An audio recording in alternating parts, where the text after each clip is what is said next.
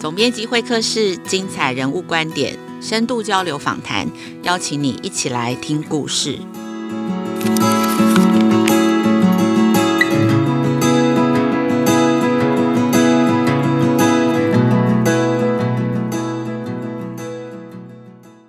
家最近好吗？我是雅慧。最近几年啊，在台湾那个 Maker 教育非常的流行啊，就是创客教育或是制造者教育。今天会客室的现场邀请来的，就是在台湾教育现场非常有名的新北市板桥高中严婉君老师。板桥高中目前是国教署的新兴科技推广中心，然后严婉君老师是艺术生活科的老师，但是他是这个中心背后的灵魂人物。在台湾推动这个创客教育的现场，其实看到比较多都是男老师比较多。那那些课程感觉也都很男性哦，需要很多大型机具，比方说三 D 列印机啊、雷切机这样子的课程。那所以婉君老师在其中感觉就非常的特别，因为他是艺术人文的背景出身，他经历非常的丰富哦，念过音乐班，然后读高职是读家政科系，大学才念美术，然后大学的时候是国标舞的校队，所以呢，他毕业当过专业舞者、剧场管理。绕了一圈以后才成为正式老师。然后我们的采访过婉君老师的总主笔静孙哦，他形容说，他觉得尹婉君老师应该是全台湾目前手上案子最多、最跨界、最有想法，也最有实作能力的老师。那要做到这么多的最哦，其实老师付出很多的努力。你每次看他脸书贴文，就觉得很好奇，老师是不是一天有四十八个小时哦？比方说，他就贴说啊，他昨天过家门也没有办法进去啊，因为他今天要上课，要上四堂专题课，下午还有三堂新兴科技推广课。下半年他又是什么总招，然后有选修，还要完成三千人次的国教署的教育推广的 KPI。好，那今天的现场我们就要来访问这个尽量电池，充满了一个满满创造力的这个严婉君老师，我们先请严婉君老师跟大家打个招呼。嗨，各位听众朋友，大家好，我是板桥高中的婉君老师。OK，好，今天的第一个问题，我想要先请老师跟我们聊一聊，老师当年是怎么走上当老师的这一条路？可不可以先谈一下你在成为老师之前的生命经验呢？嗯，好。很多人其实都问我说：“哎，你觉得看起来很不像老师，为什么要当老师？”这样，我就常常会开玩笑，不，不是开玩笑，是真的，就是我当老师是我妈妈的梦想，并不是我的梦想。哈，呃，我出生在一个很传统的大家庭里面，对，就是跟爷爷啊，然后伯父们一起住，然后呢，呃，我们家虽然很传统，但在台南是开二手书店的，所以呢，我们家从小时候的孩子都是在书山里面吃喝玩乐，一切所有东西都在就是书山里面，所以我从小就觉得看书这件事情是一件很有趣的事。然后再来，因为出生在传统的家庭里面，所以我们家的人都会认为女孩子将来就是要成为贤妻良母，所以呢，书不用读太多，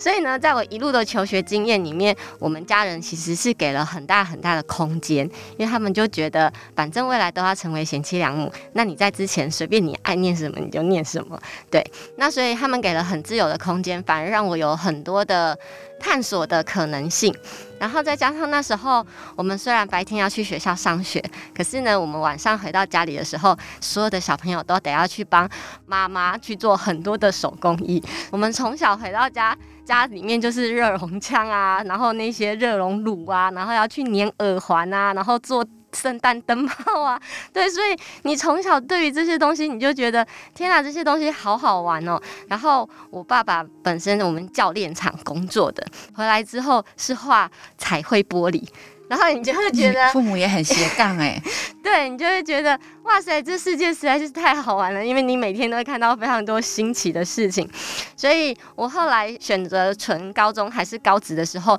我爷爷二话不说的就觉得，嗯，女孩子就应该要念家政。我也没有什么觉得好或不好的，我只觉得反正都是念书嘛。然后进去了之后就，哎，好好的念。可是好好的念，我以前念的是佳琪女中。有高中部跟高职部，刚进去的时候会觉得哇，我是不是成绩考得比别人不好，所以我才念高职部。就后来发现，天哪，高职部根本就是天堂，因为高中部同学每天都在考试的地狱里面，可是我每天的那个课表啊，都是烹饪、缝纫、手工艺，然后呢，待会种种花，等一下呢 也喂喂鱼，然后我就觉得哇，这样子的生活实在是非常的美好。对，好像在我的生活里面做东西这件事情，跟享受生活这件事情，很像是一件会让人觉得很快乐的事。所以我从来不觉得学习为什么会有困难，或者是它会是痛苦的事情，没有。对，然后一直到了大学也是一样。我爷爷本来说，如果你真的要去念大学的话，那你再继续念家政好了，因为这样子可以当高级的贤妻良母。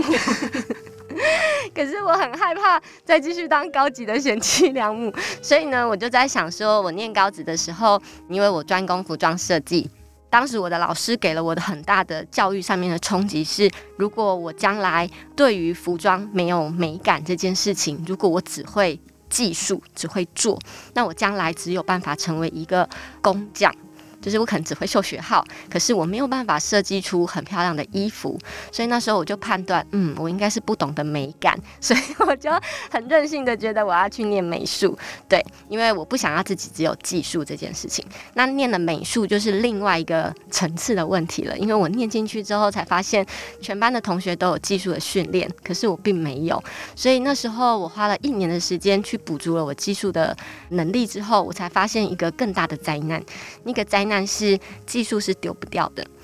所以很多人都会觉得，在我的身上，我有某某老师的影子。那这个对一个创作者来讲，其实是一件最可怕的事情，因为你没有自己的风格。那我那时候遇到一个很棒很棒的老师，他其实也是曾经知名杂志的总编辑。然后他那时候教育我的方式是：如果你觉得你现在画不下去，那你就不要画了。他把全台湾他认识的艺术家的联络方式都给了我，然后就告诉我说，你可以去采访他们，问问看他们。到底在做什么？然后呢，他们为什么喜欢创作？然后全台湾，不管他们在知名美术馆还是在很小的画廊，我都去。你就跟他们说，我是大学的美术系学生，对。然后我要来请问你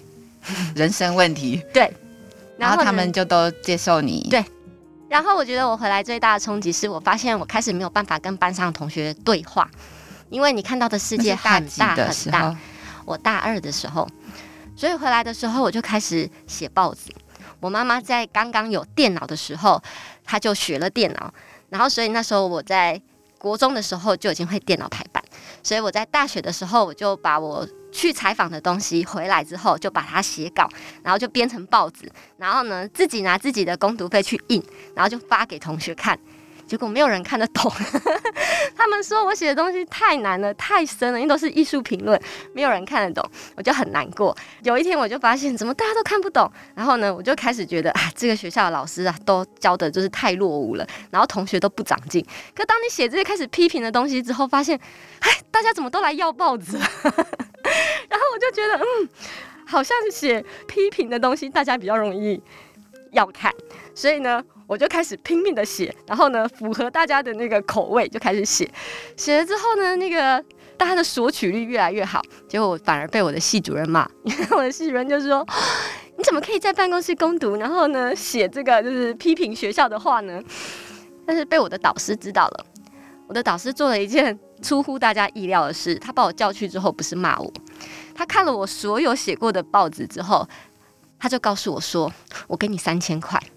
我每个月都给你三千块，你要继续写，继续印，而且风格不可以改。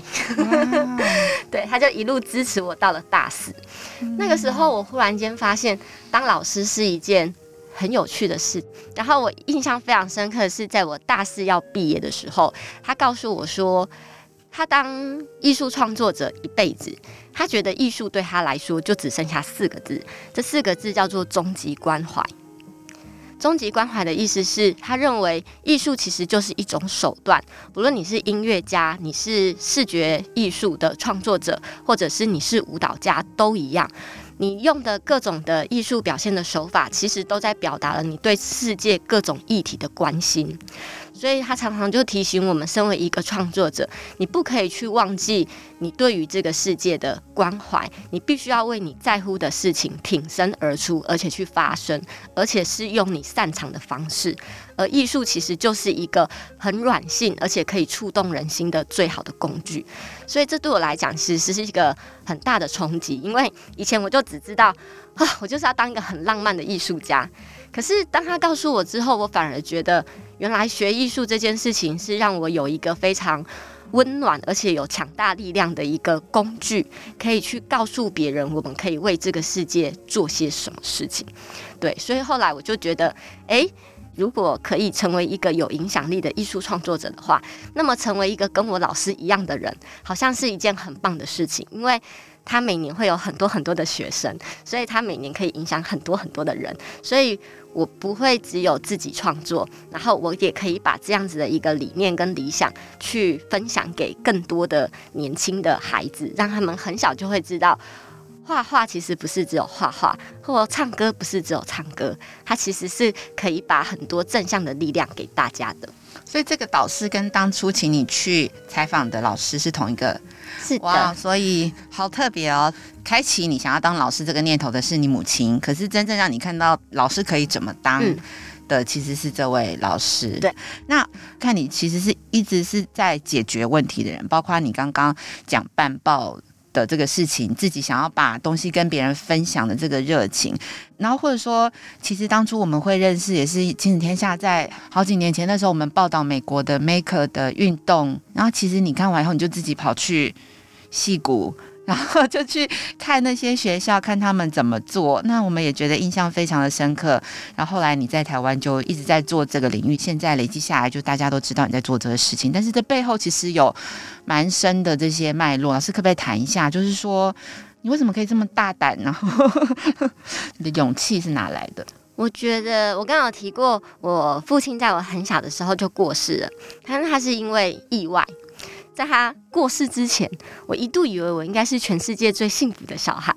可是当他突然间过世的时候，其实我有一个非常大的冲击，是他过世的时候只有三十六岁。我就想说，这么年轻的生命，在他走的时候，他其实连这个世界长成什么样子都还没有很认真的看过。因为以前他们的长大之后，因为生活很困苦，然后他们就开始工作了，有了家庭，有了小孩，他们又。更全新的工作，然后照顾家庭、小孩，所以世界长个什么样子，好像他们都不知道。所以呢，那时候我就在想说，嗯，如果我可以好好的长大，跟我可以好好的活很久的话，那么我希望我可以连我爸爸没有看过的世界，可以嗯一起看完。对，所以呢，后来我就一直在思考说，这个世界这么大，那。如果我只是在我自己的圈圈里面的话，我好像就看不到很多很多的事情。所以后来我就会觉得，只要是我想要做的，那我就要很努力的去把它完成。对，然后我又是一个很爱玩的人，所以我会就觉得啊，如果我的学习可以跟玩这件事情结合在一起，那有多好！而且我向来的学习其实都不在教室里面。可是当你的学习不在教室里面的话，那遇到最大的问题就是你要自己去找资源。对，那你在找资源的过程中，你一定会碰到很多很多的问题，因为那是你真心想要做的，你就会想办法去克服它。所以我并没有觉得说我的学习一定要解决问题，是因为我想要达到那个目标，所以我很清楚的知道我要克服哪一些的问题，我才能够达到那个目标。所以我认为解决问题其实是在你自己有一个非常清楚明确的目标，而且是真心觉得那件事情是你真心想达到的时候，那些东西对你来讲都不会是困难。那我当时从教育实习完之后，就进了业界工作。其实那时候很多人都问我说：“你为什么不拿到教师证之后就当老师？因为老师越来越难考。”可是我跟他们说：“如果我教育实习完我就进来当老师了，我对于外界的事情。”都不了解的话，那我如何告诉我的学生，他们将来出去要面对什么样的世界？所以那时候我并不是兜了一圈之后才回来当老师，而是我很清楚的告诉我自己，如果我有一天还是要回到教育圈的话，那么我就要把这个世界看够。然后再回来告诉我的学生，外面的世界有多精彩。所以我后来到业界的时候，对我来讲冲击是很大的，因为刚刚有介绍过，我在大学的时候是跳国标的，所以当时进到业界之后，我是一个职业的舞者。那我当了职业舞者一年半之后，其实我的脚就有受伤，所以那时候职业的舞者是你要去表演对比赛这样。嗯，而且我的部门百分之九十九都是俄罗斯人、白俄罗斯人跟哈萨克人。哇，就是你的舞伴，就是。对对对对对。然后，所以在那个时候，我就有一个很大的冲击，是当我发现我的脚可能受伤，不能够再继续跳舞的时候，我的公司给了我一个机会，问我要不要转到行政管理职。可是对一个天生浪漫的艺术创作者来讲，这是一件多么大的挑战。可是我那时候在。很纠结的状况下，我的室友，也就是我当时公司的总经理秘书，他就告诉我说：“你不觉得这是一个很好的机会吗？人家付你薪水，然后还要再教你你本来就不会的东西。”我听一听，好像也蛮有道理的。所以那时候我就硬了头皮接，接了行政管理，要管财务，也要管人，而且不只是管台湾人，还要管外国人。你们公司胆子也很大。对，没有错。所以我就被骂了半年。可是半年之后，我就觉得天哪，那带给我的。成长非常非常的大，因为以前的人都会说，哎，如果你念艺术，一定会饿死，因为艺术家根本就不善于管理钱。可是因为我进到的是一个商业的公司，所以我开始知道他们如何让艺术可以在商业的机制里面存活下来，而且可以存活得很好。所以当我回到学校的时候，一样的概念。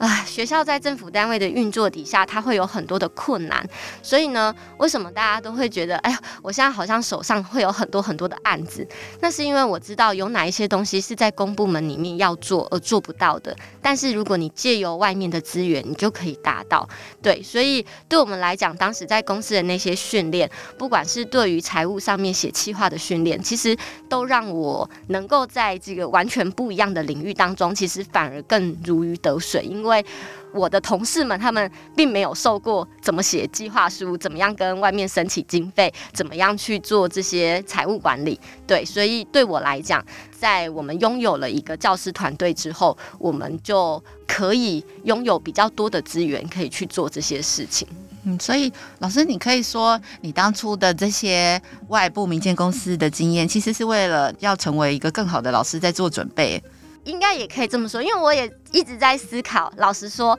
就是当我在企业界的时候，我会觉得，嗯，我不想要回去当老师了，因为企业界太好玩了。对，可是呢，你一方面又会觉得，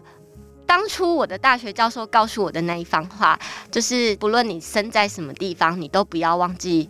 艺术创作这件事，也就是不要忘记艺术可以带给。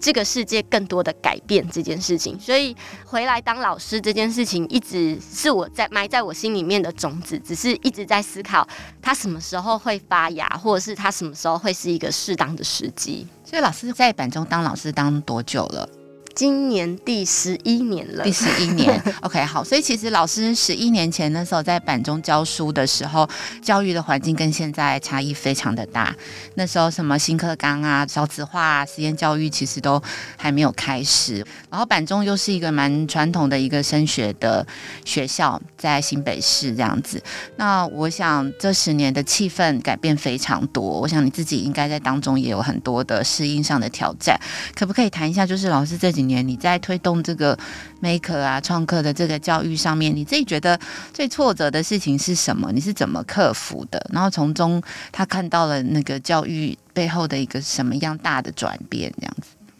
嗯，我觉得我刚到板中的时候。诚如刚刚说的，嗯，板中它是一个，对，它就是新北的第一志愿的学校，所以学生他必然会有很大的升学压力。可是，嗯，我必须要坦白的说，在板中虽然它是一个非常升学型的一个学校，可是它的校风其实非常非常的自由。所以从我一进学校开始，我记得我的校长就开始鼓励我可以放手的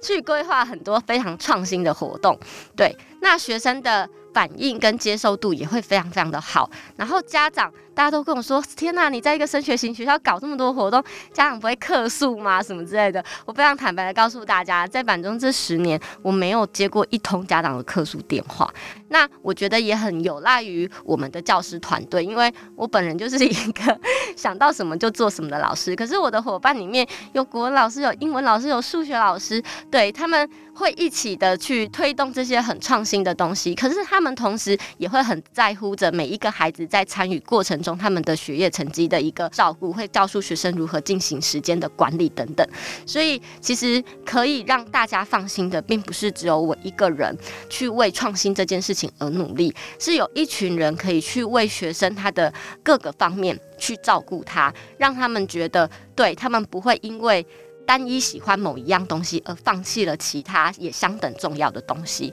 那我觉得这个是在学校运作里面其实是非常非常重要的一件事情。那如果问最挫折的地方是什么？呃，我必须要坦白的说，在政府的很多的行政流程上面，其实是跟不上创新的。可是，在这个圈子里面很久之后，你也会发现，这其实是系统性的问题，这不是单一个某个人或者是某个政治人物他有办法去解决的，甚至是立法，他可能都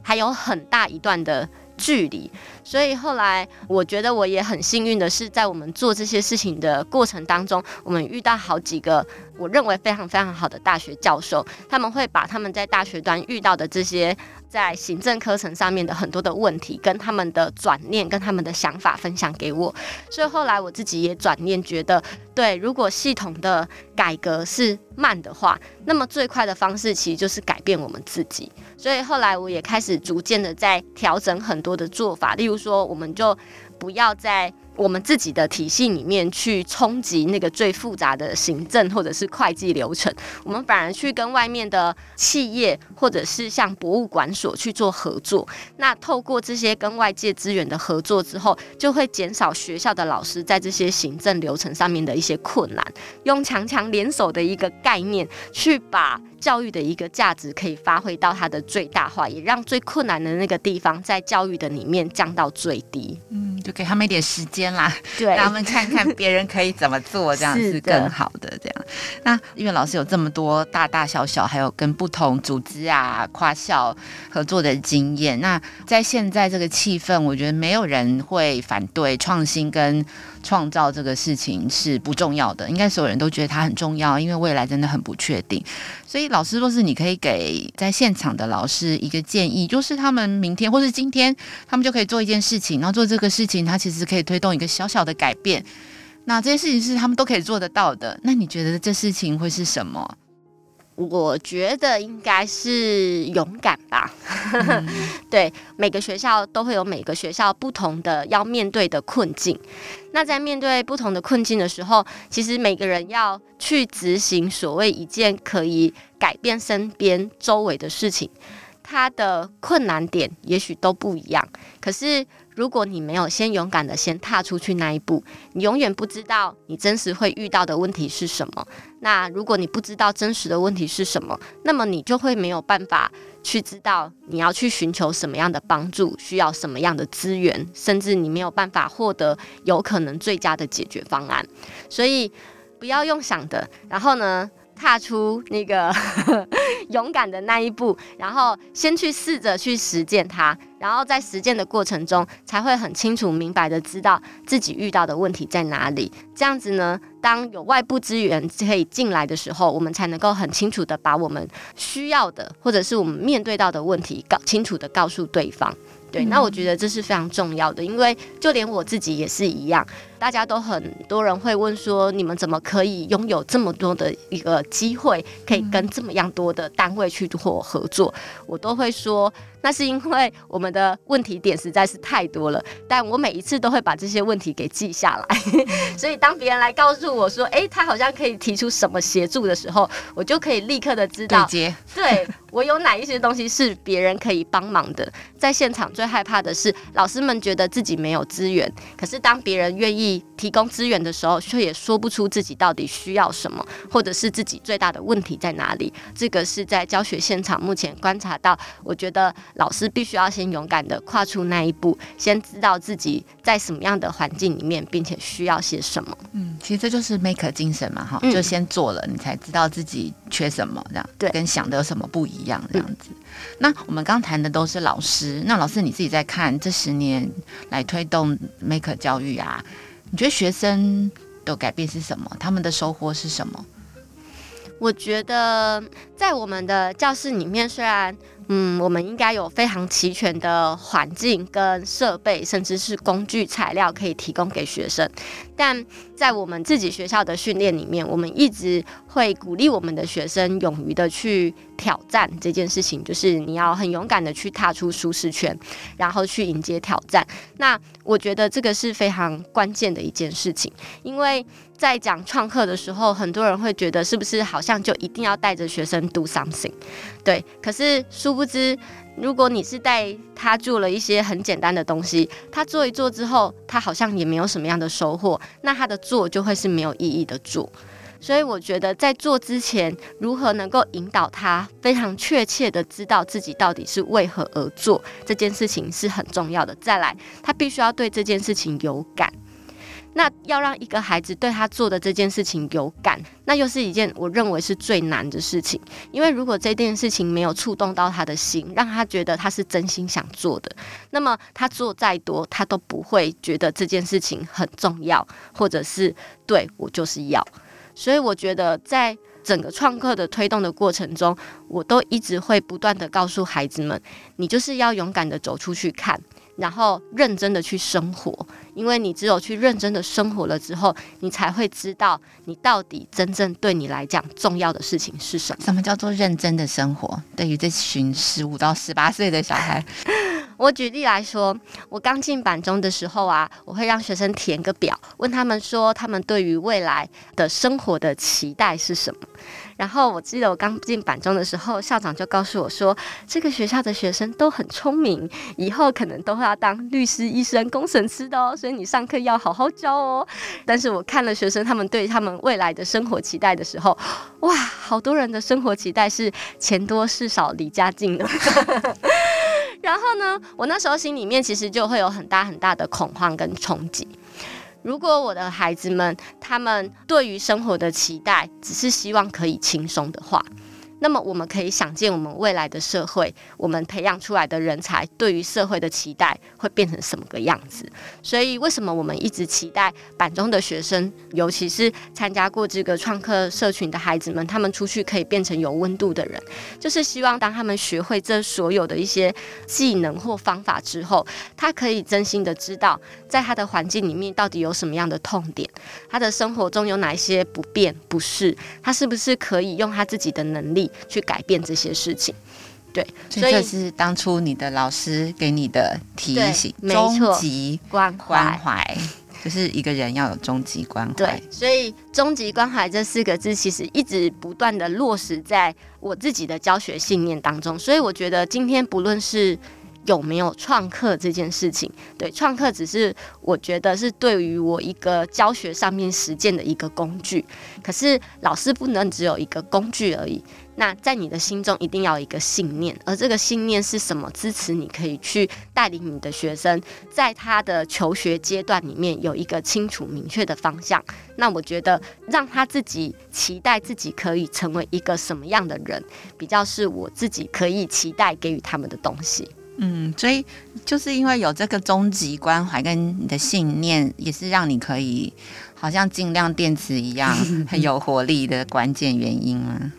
我觉得是哎，就是因为当你知道你会因为你的付出，所以你会看到孩子开心，你会看到，因为你带着孩子们一起去努力的某些事情，会让某些事情改变，你就会觉得，对，至少我们在教书这件事情上面，它其实是有它的。价值存在的，而这个价值并不是在于你做了多伟大的事情，而是你知道自己的存在不是可以只有让自己快乐，你也可以让你自己的存在让别人也一起快乐。嗯，OK，好，非常谢谢那个婉君老师今天来我们现场跟我们分享这么多感人的故事哦。那明年也是我们这个 Maker Party 小孩创造大赏的评审长哦。我们今天先谢谢婉君老师。不会不会，谢谢大家。OK，好，那亲子天下二零二二 Maker Party 的小孩创造大赏的甄选活动报名已经开始了。这一次的甄选的主题呢，就是拯救地球大作战